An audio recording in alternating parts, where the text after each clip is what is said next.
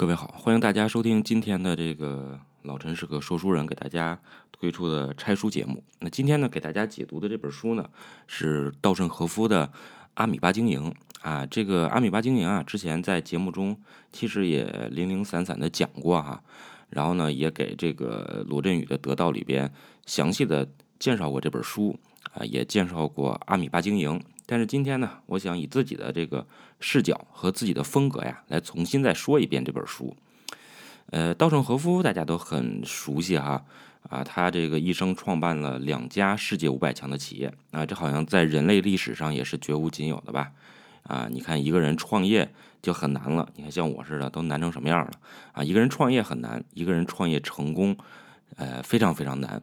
一个人不仅创业成功，还他妈创造了两家世界五百强的企业啊！这简直就不是正常人啊，就不是一般人能完成的事儿啊！道，但是稻盛和夫就做到了啊！你看，在人类历史上，一个人创造两家世界五百强的企业，可能啊，这个据我了解啊，应该就是稻盛和夫一个人。但是如果我们以家庭为单位来看的话啊。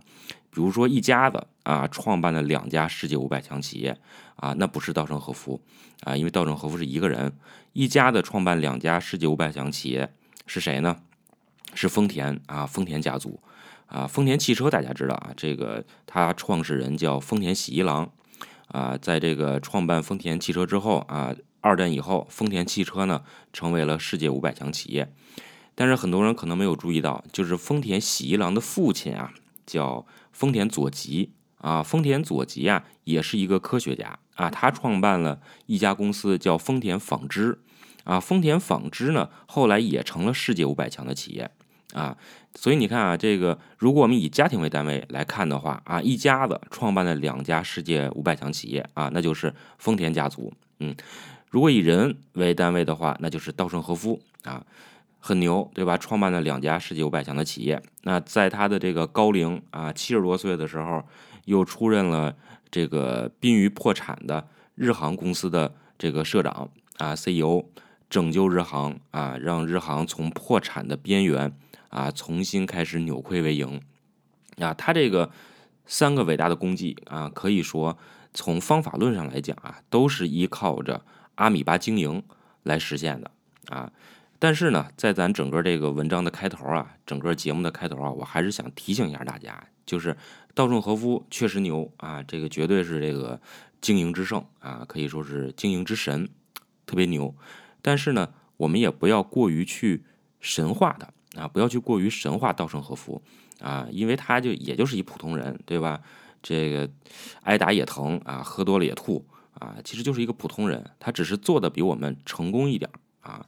这个其实我们很多人啊，就是我们这些平凡人啊，没有获得成功。其实有时候并不是因为我们不够努力，也不是因为我们不够认真啊，可能就是因为我们的运气差了那么一点啊。换句话说，可能就是因为我们命不好。所以呢，即使你学会了阿米巴经营，你可能也不会获得像稻盛和夫那样成功。即使你听了几十万次马云的演讲。你也成不了第二个马云啊，可能事实上就是这样。但是有一件事情啊，我们是可以不依靠运气的。我们只要认真，我们只要努力，我们只要坚持，就能做到啊。那就是坚持自己啊，咱就一步一步的把自己的企业做好啊，把自己的产品做好。至于结果怎么样啊，尽人事听天命啊。这说点废话啊，有感而发。咱接着呢讲阿米巴经营。呃，国内很多公司啊，都对阿米巴经营并不陌生。嗯，据我所知，很多公司啊也导入过阿米巴经营，有些呢还算成功，呃，效果挺明显；有些啊就是效果一般。所以啊，因为我经常给一些企业上课嘛，讲这个阿米巴经营，讲这个稻盛和夫。上课的过程中啊，就有人说了啊，这有哪个公司老板就跟我说了，说陈老师你这讲的挺好啊，能不能帮我们导入一下阿米巴啊，来我们公司当个 CEO 啥的，是吧？当个总裁什么的啊，帮我们导入一下阿米巴。我跟他说这事儿啊，我还真干不了啊！为什么呢？啊，这个因为我这人啊，这出家六根不净啊，经商狼性不足。我给你讲讲可以，但是你真让我去干去，我觉得很难，对吧？这经商这事儿呢，呃，我确实也没什么天赋啊，做做内容可能还凑合。而且啊，我觉得更重要的一点啊，就是阿米巴经营啊，它虽然有一套完整的理论体系啊，有一套方法。但每个行业的情况不一样，每个公司的情况也不一样，你很难完全套用这个理论。没没有一副药能够包治百病的，是吧？只有包才能治百病。你得了解了阿米巴的前提啊，他这个阿米巴经营提出的背景，然后你熟悉了他的方法论啊，同时呢，你还得破除公司里边很多因循守旧的人的阻挠啊，到这一步，你才可能完成阿米巴模式的建立。我讲个特别有趣的故事啊。这个说稻盛和夫啊，稻盛和夫刚创业的时候啊，他去听自己的偶像松下幸之助讲座。松下幸之助啊，当时就说了，他在上课的时候讲了自己的木桶理论。什么叫木桶理论呢？木桶理论理论啊，这意思就是说，企业啊应该像一个桶一样，这里边时不时得装点水啊。也就是说，一个企业啊，您得平时有点这个现金的储备，万一赶上经济萧条了，万一赶上经济寒冬了。你才好保暖过冬。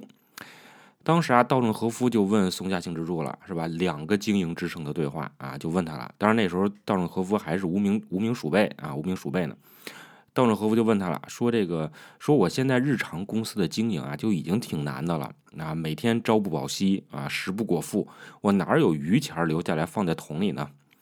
松下幸之助啊，神秘的一笑，回答说了，说我也不知道应该怎么存钱，但是啊。我知道你呀，必须得这么做。稻盛和夫很诧异，这你你这不是忽悠我呢吗？对吧？我还不知道得得这么做啊。但是我怎么才能做到呢？是吧？你看所有的励志励志大师啊，成功学大师基本上都是这样，他就告诉你结果啊，具体怎么做他不告诉你，你自己琢磨去。很多年以后啊，有人问稻盛和夫说：“我这个实践了阿米巴经营，我已经经营了好几年了，可是呢，业绩还没有改善。”啊，是不是阿米巴经营出了问题了啊？这到底是怎么回事啊？稻盛和夫神秘的一笑，说：“我也不知道，但是我知道你必须得这么做啊。”这咱又扯远了。呃，我们先看看稻盛和夫到底是怎么想到阿米巴经营的啊？然后呢，再看看他是如何在公司里推广阿米巴经营的。稻盛和夫创办的第一家公司啊，叫京瓷啊，是主要做这个新型陶瓷技术研发的。一开始啊，他刚创业之初，公司里啊有七八个人啊，这五六条枪。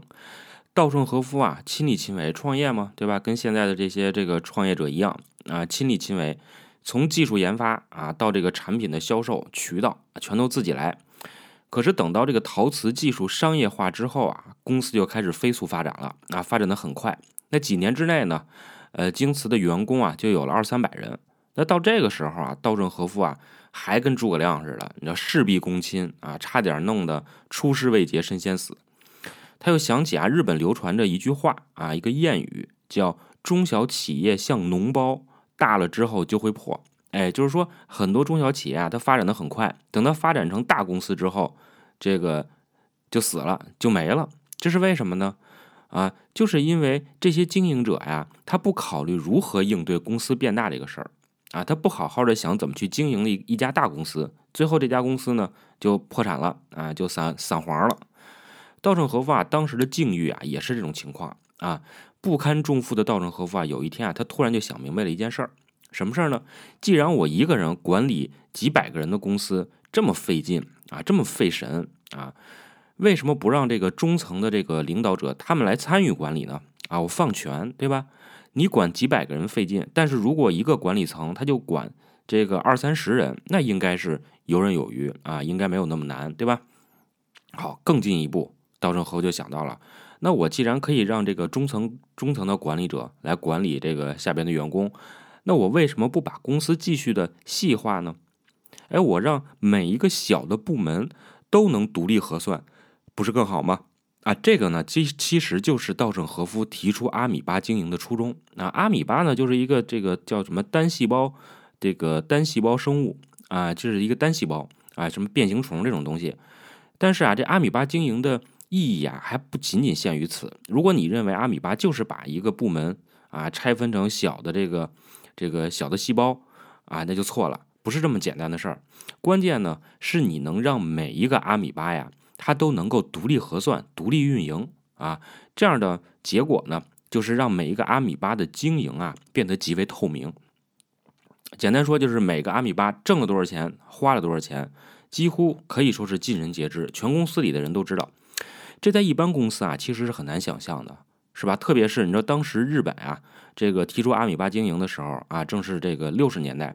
六十年代的时候啊，日本啊，这个劳资对立特别严重啊，很多这个企业的领导啊，他是不愿意让员工知道公司的业绩情况的啊。这万一员工知道啊，公司原来每每个月挣这么多钱呢啊，还还不给我们给我们这个涨工资啊，还不给我们加薪啊，还不给我们改善一下福利。所以当时很多这个日本公司啊，他不希望员工知道自己的这个业绩的情况，但是稻盛和夫啊，他就反反其道而行之，他让整个公司啊都变得极为透明。那稻盛和夫在《阿米巴经营》这本书里啊，呃，他其实呢系统的阐述了阿米巴经营的目的是什么。第一呢，就是确立与市场挂钩的部门核算制度；第二呢，是培养具有经营意识的人才；最后啊。就是实现全员共同参与经营。接下来，呃，我呢就仔细给大家说说阿米巴经营这几个目的啊，它是怎么实现的？呃，因为空话大话啊，牛逼闪闪的话谁都会说啊，但是到底怎么实现的，这才是最关键的，是吧？稻盛和夫创办京瓷之后啊，事业越来越大。咱前面说了啊，这个下边有会计啊，财务的会计，会计啊，基本上一个月啊来跟他汇报一下公司的这个收支情况啊。稻盛和夫啊，他不懂财务，他是技术出身，他一看这财务报表啊，就彻底的晕菜了，这都什么呀？这是啊，完全看不明白。然后呢，这个他就跟会计说了，说这表，这个到底追求的是什么？是图什么呢？你做这么复杂，你无非就是想告诉我一件事儿，就是。咱每月花了多少钱啊？然后咱每月挣了多少钱，对吧？我每月销售额是多少？我成本是多少？然后算出利润来。会计点点头，哎，对头，就是这意思。然后呢，这财务这会计啊，又跟道盛先生说了啊，说这个社长，呃，我们做这个表的目的啊，其实很简单，就是让成本最低，让我们的销售额最大啊，同时呢，让我们这个利润最大化。是吧？稻盛和夫一想说，这个经营理念是对的，是吧？那无非就是我们要这个多省钱啊，然后呢多挣钱嘛，不就是这么回事吗？但是呢，这个公司越来越大了，这个老板知道节省成本，但是如果员工没有成本意识，你不是也瞎扯淡吗？对吧？我老板自己天天省钱，我不开车啊，走路上班啊，一一天三顿都不吃饭，省这点钱没有用啊，对吧？主要是得全员都有节省的意识，得有成本的意识。那应该怎么节省呢？稻盛和夫进一步就想到了，说成本这个东西啊，它其实大部分是在生产环节发生的。如果在现场，在这个生产的现场，每一个员工都能理解缩减成本的意义，并且对自己严格要求的话，这样的话就能最大限度的缩减成本。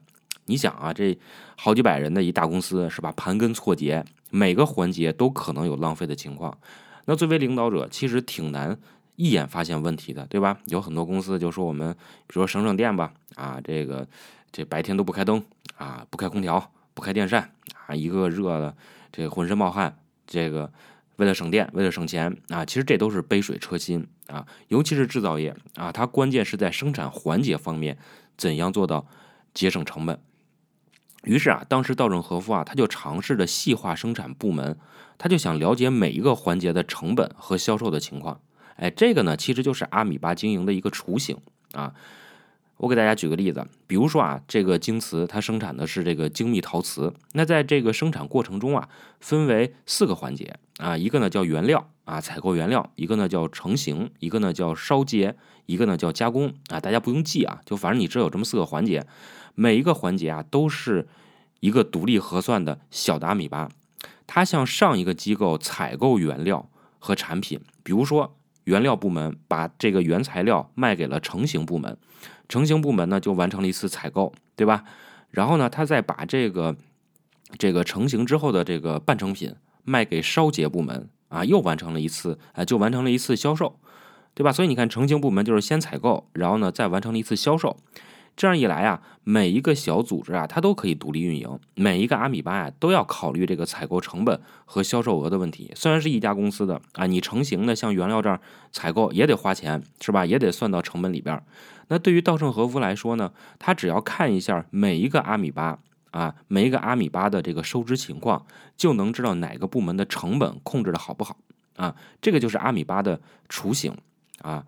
这个，但这里边还有一个问题，就是你把公司划成小的阿米巴了啊，这挺好。但每个阿米巴呀，都有一个负责人，对吧？哎，得有一个人，这个整体上了解这个销售情况，了解这个成本的这个运营情况。负责人的这个权限其实很大啊，你包括制定经营计划啊、业绩管理啊、KPI 啊、劳务这个管理啊、原材料采购等等。这就要求负责人啊，你得有点财务的知识啊，因为你每一个阿米巴都是独立核算的，对吧？那您这负责人就是不是得能看懂财务的报表？可是，在生产这个第一线的人啊。这个工作者啊，他通常看不懂财务报表。你想，这稻盛和夫都是公司老板了，他都看不懂啊，那怎么办呢？稻盛和夫就想了一个办法来解决这个问题啊。其实呢，也很简单啊。这个怎么回事呢？啊，这个有一天啊，稻盛和夫回家，在家里边喝酒，喝酒吃饭呢啊。然后呢，他老婆就跟他抱怨啊，说这个啊，老头子，你可不知道啊，最近这个物价又涨了，家里支出增加了，你这都不知道怎么活下去了。稻盛和夫说：“你怎么知道这个最近物价上涨了呢？”啊，老婆拿出一个这个笔记本来啊，这个手账，日本人叫手账，里面清楚的写了每天多少钱用于买菜，多少钱交了这个水电费，啊，每月稻盛和夫发了多少工资，啊，这个每月花多少钱买了烟，是吧？老婆跟他说了，咱得节省成本，以后您就别抽烟了啊，夜总会也别去了。稻盛说：“我没去过，是吧？啊，没去过。”稻盛和夫啊，他很受启发。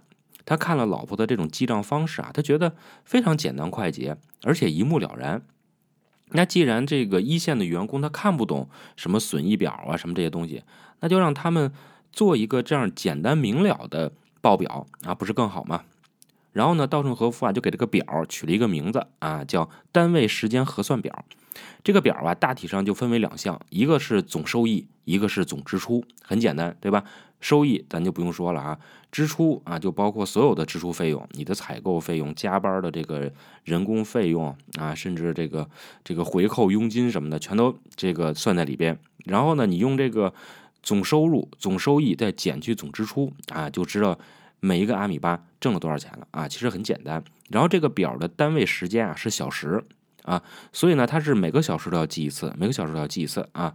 所以啊，你可以随时看到营收的情况。如果你把一个月的总利润啊，一个月的总利润除以花费的总时间啊，也就是花费了多少小时工作的总时间，就能看出来，在这一个月里边，你每个小时挣了多少钱啊？这样的话就很清楚。而且这个方法啊，它不仅仅适用于这个制造环节。像京瓷的一些销售部门啊，它也导入了这个单位核核算表啊。这个怎么解释呢？就是说，销售部门啊，要从生产部门那里去花钱买产品，然后再卖给客户，对吧？卖来的这个钱减去你的人力啊、销售渠道等等费用，剩下的呢就是销售部门的利润啊。所以它呢也适合销售部门。这解决了一个什么问题呢？就是很多销售会说啊，说集团内部成本太高啊，这你不降价呀，你这东西就卖不出去，你就卖不过别人。那导入阿米巴经营之后啊，生产部门的成本是非常清晰的啊，而且还能控制，所以销售部门和产品部门互相看不上啊，互骂对方为傻缺的这种情况呢，就可以得到解决。而且呢，我是有章可循的，对吧？你可以看，你说这个同同类型的产品。别的公司的成本是多少啊？我们的成本为什么这么高？为什么降不下去啊？你有了一个标准，但是这个东西啊，说起来容易，其实，在当时的日本制造业啊，算是一次特别伟大的创举。因为一般的这个公司啊，一般的日本的制造业公司啊，都是三个月或者半年做一次结算，可是京瓷呢，它是要求每个月每一个阿米巴都要核算成本和收入。所以这种方法呀，当时是广受日本企业的欢迎啊，纷纷的这个效仿，像丰田啊，都引入了这个单位时间的核算表。还有啊，就是这种方式啊，是纯透明的。哎，你哪个部门挣钱了，哪个部门花钱了，啊，都一目了然。你是挣多了还是花花秃噜了啊？你都一目了然。每个员工呢，也都有了自己的责任感啊。你要是不想办法节约开支，就可能被下一个环节的部门指摘啊，说你浪费了。啊，你这个成本增加了，而且既然各个环节都是一个采购的关系，万一啊发现这个上一个环节的产品质量不过关，或者是太贵，那下边的环节啊是可以拒绝采购你的啊，可以拒绝采购你。所以每个部门啊，他都要努力控制成本，同时啊还得这个把控好质量。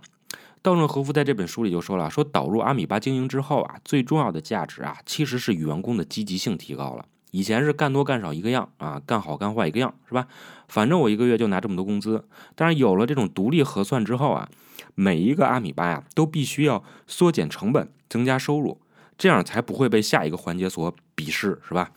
其实啊，我跟大家说啊，这个道理特别简单，就是越简单的事儿啊，其实越容易被忽略啊。所以很多人跟我说，让我讲这个阿米巴，说说你讲的是不是太简单了？是不是？其实应该很复杂呀？啊，其实也不是。我给大家举一个身边的例子啊，就是我们家楼下一个超市啊，一超市，这老板呀，超市老板特别懒，他每天啊就坐在那儿这个玩游戏啊，看《楚乔传》啊，或者是玩直播啊，看几个东北姑娘喊麦。然后呢，他就在他们家这超市门口啊放一篮子，你谁买东西啊啊，谁买东西啊就往里边扔钱啊。然后当然我们这个小区的人素质都比较高嘛，是吧？啊，他们买完东西之后都这个很自觉的把钱扔里啊，就基本上不会这个这个不给钱啊。但是这里边有个问题，就是你这么干呀，这个老板这么干呀，完全不知道哪个东西好卖，哪个东西不好卖，对吧？很简单，是吧？这现在大家都喜欢用这个微信支付，其实微信支付是一个好东西。为什么呢？你扫一下这个二维码哈，老板就知道我每个月卖出去烟多少盒啊，卖出方便面多少袋儿啊。我下一次进货的时候呢，就有章可循了，对吧？我这个烟卖的多，那我就多进一点备货，对吧？所以呢，如果你是把每一个类型的产品都看成一个阿米巴的话，你的这个小超市的这个经营状况啊，就能获得改善。好，那既然阿米巴经营这么好哈，那到底该怎么导入呢？啊，这稻盛和夫啊，其实也在书里边提了这个几个要点啊。一个呢，就是说细分阿米巴啊，它不是越细越好啊。那你到底要怎么分呢？啊，这个就跟我开头说的啊，这每个行业不一样啊，这个你也没法一刀切，它可能根据每个公司的情况啊，能得出不同的这个结论。但是有一个原则啊，是可以考量的，就是当你想把一个这个部门拿出来作为一个阿米巴的时候啊。你可以先去看一下这个部门有没有外包型的公司，大家能理解吧？就比如说啊，你是一卖烤羊肉串的啊，你想把穿串这个环节，就把肉穿起来这个环节呀，看作一个阿米巴，可不可以呢？当然是可以的，因为你会发现在超市里有那种卖穿好的羊肉串，哎，所以说这个环节啊是可以独立出来的，可以外包的。啊，所以呢，它就能能够作为一个阿米巴。还有一个推广阿米巴的最重要的原则呀，就是能够贯彻公司的整体的目标和方针啊。你必须是在一个公司的整体的目标和方针的引导下，你才能导入阿米巴。比如说，那稻盛和夫说了，说我导入阿米巴的目的呢，是为了什么呢？是为了让增强员工的责任感，这是一个理念，一个思想上的东西啊。这个东西呢，也是必须要贯彻下去的啊。这个呢，就是阿米巴的这个。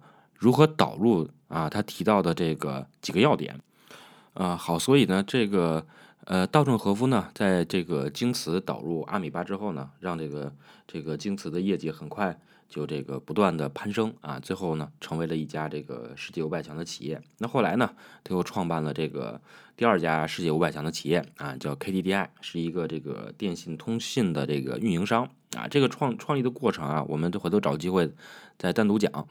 啊，所以有人说了，说你说这稻盛和夫他对京瓷啊肯定很了解，是吧？是他一手创办的公司，所以呢他才能顺利的导入阿米巴经营。但是阿米巴经营放到别的公司行不行呢？啊，其实啊，这个稻盛和夫啊还有一个特别成功的案例，就是咱之前说的啊，他在二零一零年的时候开始改革日航公司，让日航从这个破产的边缘起死回生。他用的经营经营方法啊，就是阿米巴经营。当时这个日航的问题啊，这个可以算是积重难返啊。比如说这个非常官僚啊，然后人浮于事，没有危机感啊，员工都混吃等死儿，这样的氛围啊，一直笼罩着日航。那么稻盛和夫到底采用了什么样的方法呢？首先就是这个亲力亲为，打动员工的内心啊。这稻盛和夫这个出差啊，必须要坐日航的飞机，而且一定要坐经济舱啊。员工一看，哟，老板这么艰苦朴素是吧？就特别感动，然后同时呢，给这个这个员工洗脑啊，这个这个经常拉着一个空姐的手是吧？给他讲，我小的时候这个生活很困苦啊，我这个三岁的时候得了肺结核啊，你看我现在不也取得这么大成就了吗？所以不要怕困难啊。讲了这俩多小时，刚讲到自己三岁时候的经历啊，那年老头都七十九了啊，所以他用这种方法不断的给这个员工的洗脑，达成了这个企业这个经营理念方面的一致性。那在方法方面啊，主要呢就是导入了阿米巴模式，导入了阿米巴经营。这以前的日航的基本的这个单位啊是机场。啊，就是他核算的单位是机场，稻盛和夫就觉得这个以机场为核算单位是一个很可笑的事儿。航空公司不是靠机场挣钱呀，航空公司靠的是什么挣钱？靠的是航线挣钱啊，对吧？于是他就让每一个航线都成了一个阿米巴来独立的运营核算。这个呀说起来简单啊，其实很复杂。比如说啊，以前一条航线到底花了多少钱，挣了多少钱？一般呢是三个月之后。才能看到数据。稻盛和夫觉得这简直是开国际玩笑，是吧？你非国际航线的可不开国际玩笑吗？稻盛和夫就跟董事会这个说了啊，交流说啊，要求每一个航线啊都要在第二天就提交单位时间核算表啊，以最快的速度，我了解每一条航线每天的收支情况。稻盛和夫呢就把这个财务报表上的这个数字啊，比喻为飞机驾驶这个。仪表盘上的数字啊，这些数字起到的重要的作用呢，就是一个导向的作用，它能指引经营者正确无误的判断方向，最终达到这个目的地啊。然后呢，也有人会反对阿米巴啊，然后稻盛和夫就说了，说那我把你飞机上的仪表盘拆了，你牛你开啊，对吧？你没有方向你怎么开啊，是吧？这样一来啊，收支情况就变得一目了然了。那些经营业绩不好的航线啊，最后就被砍掉了啊。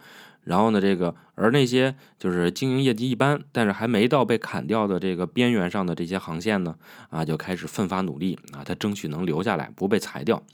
这样一来啊，就改变了日航人浮于事的情况，每个人都是经营者的这个理念呀，就渗透到了每一个员工的身上啊。反正事实就摆在那儿，经过稻盛和夫的这个精神洗礼啊，再加上阿米巴经营，日航啊，确实在最短的时间里起死回生啊，而且呢，还实现了。